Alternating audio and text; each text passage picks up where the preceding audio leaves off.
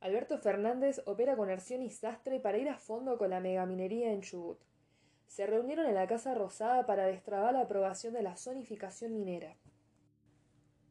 El 2020 terminó con un revés para los planes del gobierno de Mariano Arcioni de aprobar en la legislatura el proyecto de zonificación para habilitar la megaminería en Chubut, producto de la movilización popular que en toda la provincia volvió a rechazar esta ofensiva. Para destrabar esta situación, se realizó una reunión en la Casa Rosada el jueves 21 de enero en la que además del presidente Alberto Fernández y el gobernador chubutense participaron el secretario de Minería de la Nación Alberto Hensel, el vicegobernador de Chubut Ricardo Sastres y el diputado provincial del Frente de Todos Carlos Eliseche. Abiertamente prominero y presidente de la comisión que debe emitir dictamen sobre el proyecto. El mellizo Sastre viene de impulsar la creación de un interbloque en la legislatura, fracturando en los papeles al oficialismo de Chubut Somos Todos, ligado a Massa, por lo que comprometerlo es la llave para sancionar la zonificación.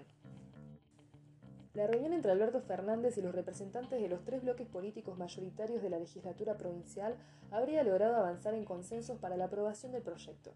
Así lo confirmó Arcioni luego de la reunión, quien declaraba, expusimos los detalles del plan de desarrollo productivo y el mismo fue avalado por el presidente de la Nación. Verdaderamente, el presidente nos expresó su sorpresa por el hecho de que una iniciativa de integración y desarrollo productivo como esta no haya tenido tratamiento legislativo hasta el momento fue un encuentro muy positivo y cordial.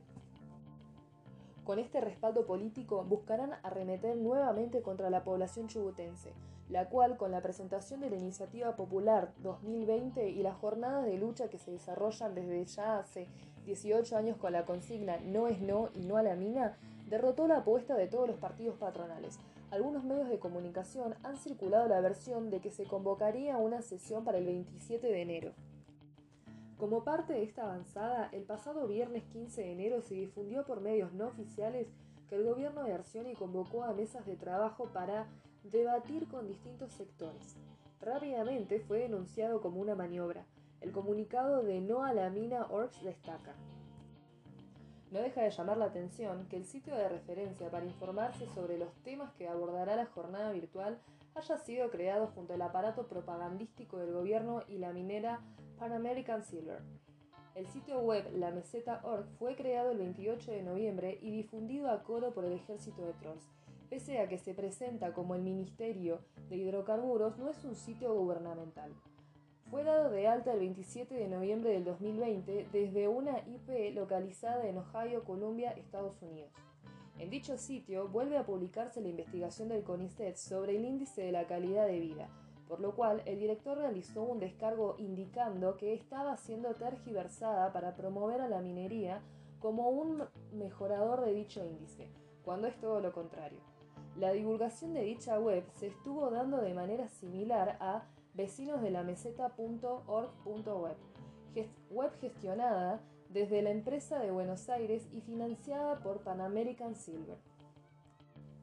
El domingo 17 de enero, los trabajadores de ciencia publicaron una carta dirigida a las autoridades de la Universidad Nacional de la Patagonia San Juan Bosco, la CCT, CENPAT, CONICET, INTA y UTN, invitadas a las jornadas para expresar nuestro aval al proyecto de iniciativa popular IP 2020.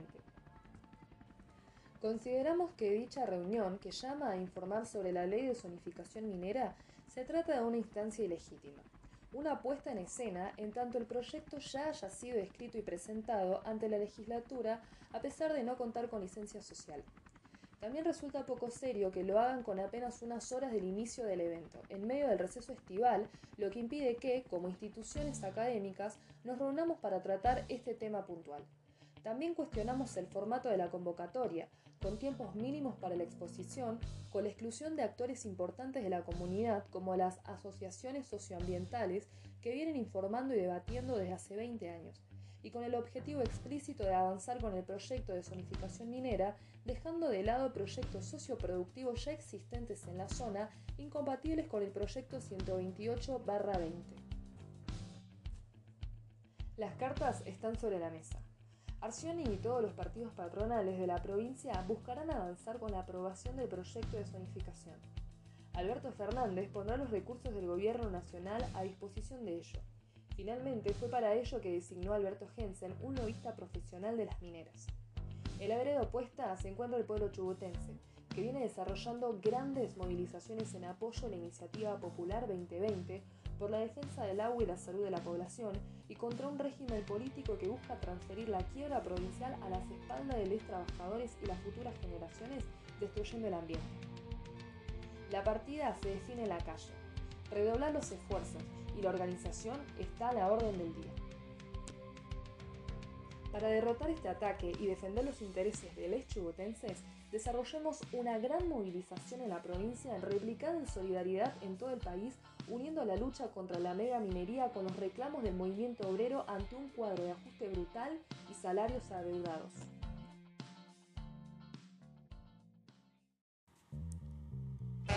Las asambleas definen un plan de acción para derrotar la zonificación minera.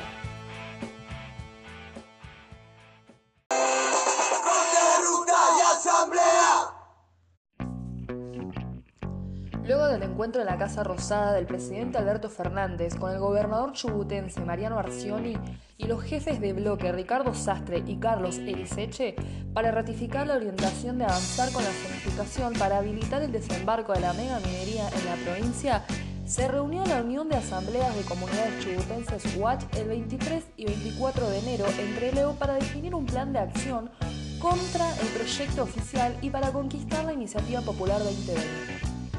Reproducimos a continuación el documento consensuado en dicha instancia.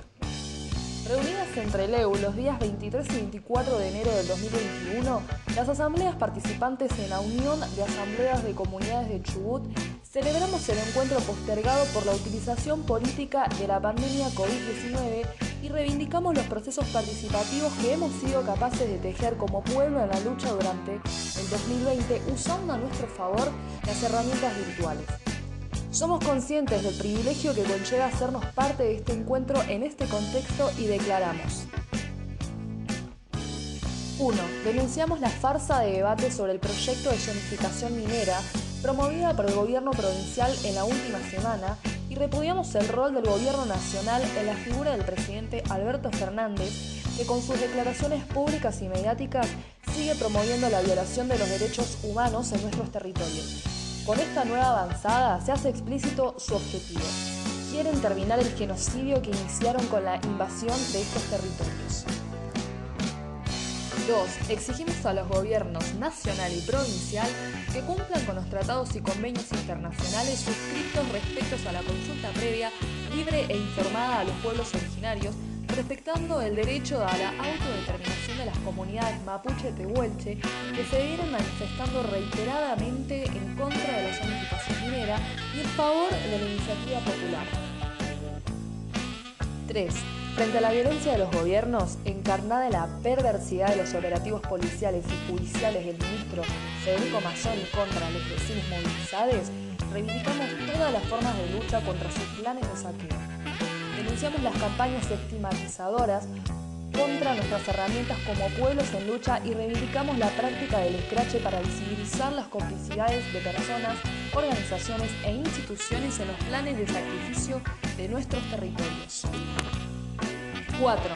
Repudiamos las políticas de criminalización de la protesta desplegadas corporativamente por los tres poderes del Estado la infiltración de la policía en marchas populares en defensa del agua, las represiones, detenciones y allanamientos desatadas en contra de asambleístas y los procesos judiciales abiertos contra luchadoras y luchadores son parte de la maquinaria de terror que ponen en funcionamiento para llevar adelante sus planes de saqueo.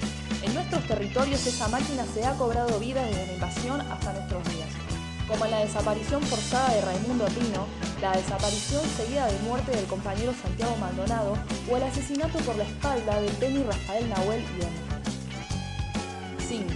Reafirmamos el camino de la autogestión comunitaria y del asambleísmo ante las consecuencias de una gestión de gobierno que, en su afán de imponer políticas genocidas de saqueo, genera cada vez más exclusión, al abandonar las, tareas principales que le corresponden, garantizar la salud y educación del pueblo, Entendemos que el gobierno de Arción y Sastre solo se limita a intentar cumplir con los compromisos que asumió con el poder económico transnacional para entregar el agua del pueblo a las mineras. 6. Ante las estrategias en danza por parte de los sectores de poder político provincial y nacional, advertimos que no toleraremos un cambio de figura a modo de lavado de cara. En las calles y en las rutas del pueblo de Chubut está empezando a gritar que se vayan todos. Este quiebre en la paz social de la provincia es absoluta responsabilidad de quienes llevan adelante los planes de saqueo en nuestros territorios y no del pueblo que nos resiste. 7. Exigimos el tratamiento inmediato y la aprobación sin modificaciones del proyecto de ley 129-20, generado por la iniciativa popular en un proceso participativo ejemplar de todas las comunidades de la provincia.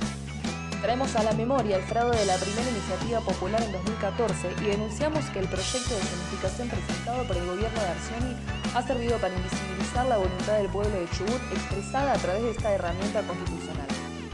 Denunciamos la complicidad de legisladores y legisladoras que en flagrante desconocimiento de las herramientas participativas consagradas en, en la Constitución Provincial favorecen a esa campaña de silenciamiento.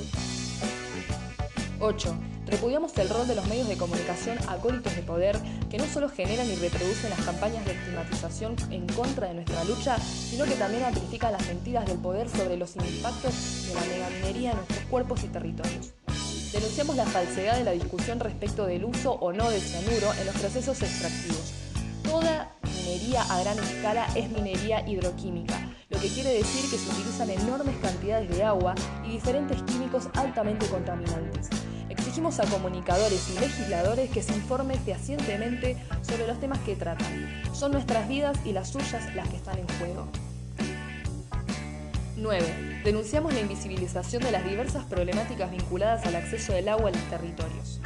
En la meseta, en la costa y en la cordillera, los vecinos de Chubut estamos sufriendo escasez de agua, que es también consecuencia de la desigualdad promovida por el Estado. Los pobladores de la meseta no son escuchados en sus reclamos al gobierno al respecto, mientras, mientras que los vecinos de grandes ciudades como Comodoro Rivadavia comienzan a organizarse para hacerse oír. Saludamos y reivindicamos la lucha del pueblo de Careto Olivia que salió a las calles exigiendo agua para la vida y visibilizando las consecuencias del extractivismo petrolero en las comunidades y los territorios.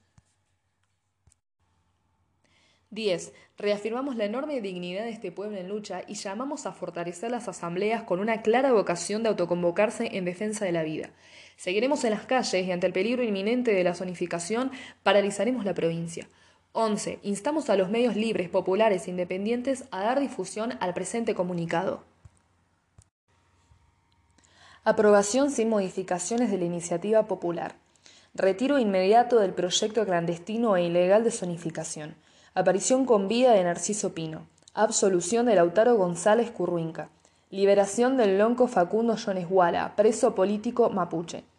Basta de criminalizar las luchas. Si tocan a uno, nos tocan a todos. Toda forma de lucha es válida.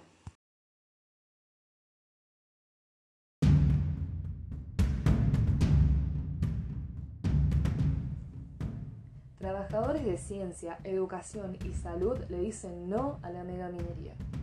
Difundieron una carta y un video argumentando los nocivos de la zonificación minera. La reunión que el presidente Alberto Fernández tuvo con el gobernador Chubut Mariano Arcioni, el vicegobernador Ricardo Sastre y el diputado provincial Carlos Eliseche fue combustible para el fuego del rechazo al proyecto de zonificación minera.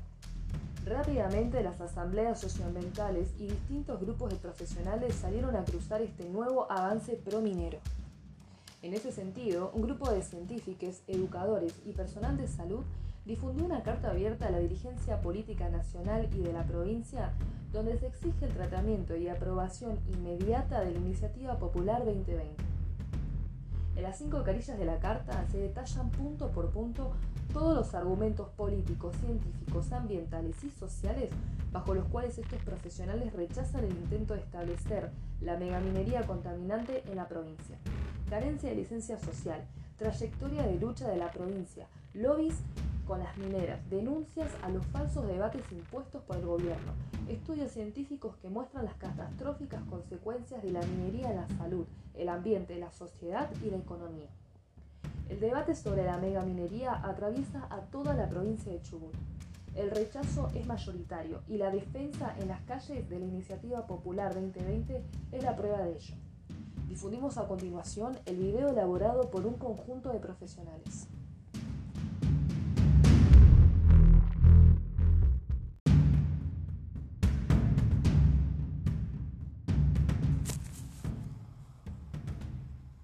Somos trabajadores de la ciencia, la educación y la salud de Chubut.